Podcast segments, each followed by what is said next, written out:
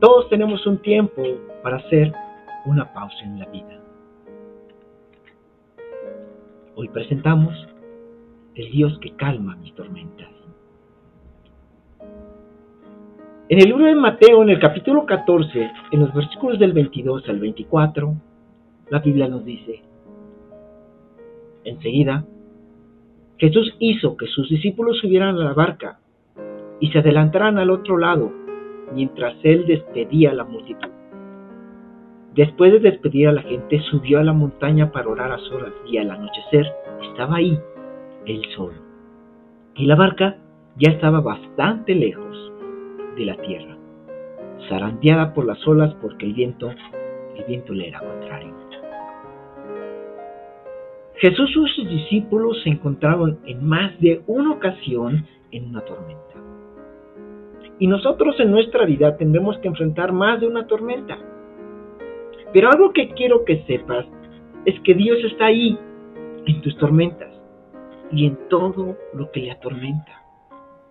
Muchas de las tormentas que tuvieron que cruzar los discípulos de Jesús aparecieron cuando trataron de avanzar. Entonces, no siempre las tormentas aparecen como consecuencias de que estamos haciendo las cosas mal. Puede ser también la oportunidad perfecta para el momento arcoíris que viene después de cada tormenta. No huyas de la tormenta. Aquellos que se atreven a enfrentar la tormenta saben que Dios está ahí con ellos. Tu tormenta puede venir en forma de un problema, puede ser una circunstancia adversa, puede ser una enfermedad, puede ser una situación de escasez financiera o algo familiar. Llámese como se llame, tu tormenta con Jesús puedes cruzarla. Y al llegar al otro día, llegar sano y salvo. Pero solo, solo si estás con Jesús. En resumen, y la buena noticia de hoy es que hay bendición después de cada tormenta. La Biblia dice en Mateo 14, en el versículo 27, pero Jesús le dijo enseguida, cálmense, soy yo, no tengan miedo. Lo primero que va a venir a tu vida en un momento de adversidad es el desánimo y también el temor.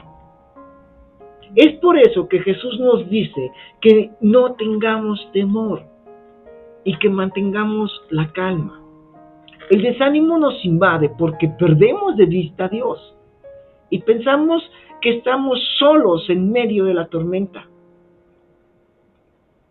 Por eso debemos de reconocer a Dios en medio de cada situación adversa, en medio de cada problema que nos toque vivir. Dios está con nosotros. Y es necesario que nosotros como creyentes aprendamos esto para que nuestro corazón no se llene de temor. Muchas veces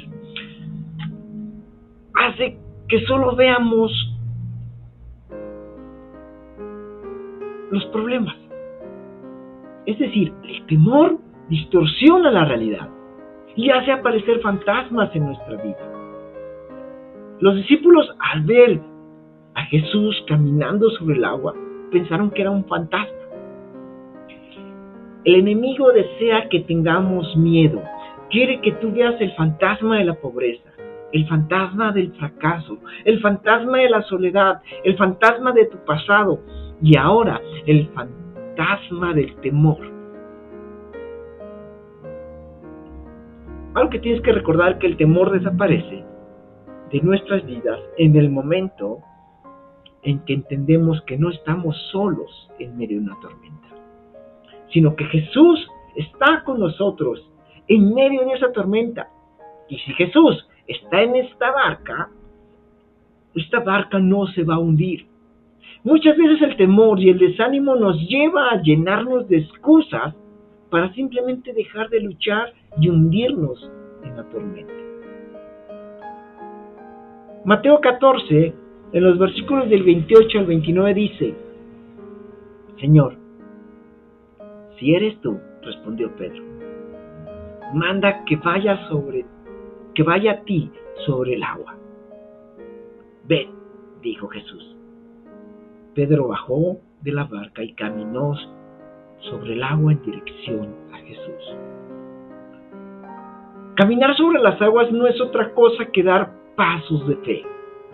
Cuando Pedro vio a Jesús caminando sobre las olas, le dijo, déjame caminar contigo, Señor, sobre las aguas. Y la respuesta de Jesús fue, sígueme, tú también lo puedes hacer. ¿Sabes? La barca simboliza tu zona de comodidad. En la barca estás limitado a lo natural, mientras que caminar sobre las aguas significa entrar en algo sobrenatural, en algo que nunca te ha sucedido. Caminar sobre las aguas significa entrar en esa área de lo imposible, en esa zona de milagros, en esa zona de prodigios. La realidad es que muchos son los que quieren caminar sobre el agua, ver milagros, ver que cosas sobrenaturales les pasen en las vidas, pero no están dispuestos a saltar de la barca. Es más fácil quedarse a ver cómo alguien más lo intenta. Ahora, mientras estés en la barca, nunca verás todo lo que Dios tiene para tu vida. Pedro se arriesgó, dio pasos de fe. Muchos quizás hemos criticado a Pedro porque se hundió.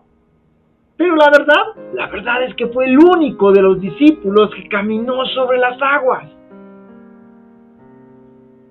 ¿Sabes? A Jesús le agrada más el que intenta y falla que aquel que se queda sentado en la barca. Lo más fácil y lo más cómodo es quedarse sentado mirando desde la barca. Lo que realmente requiere fe y coraje es salir de nuestro conformismo y dar el salto y empezar a caminar. En Mateo 14 del 30 a 31 dice, pero al sentir el viento fuerte, tuvo miedo y comenzó a hundirse. Y entonces gritó, Señor, sálvame.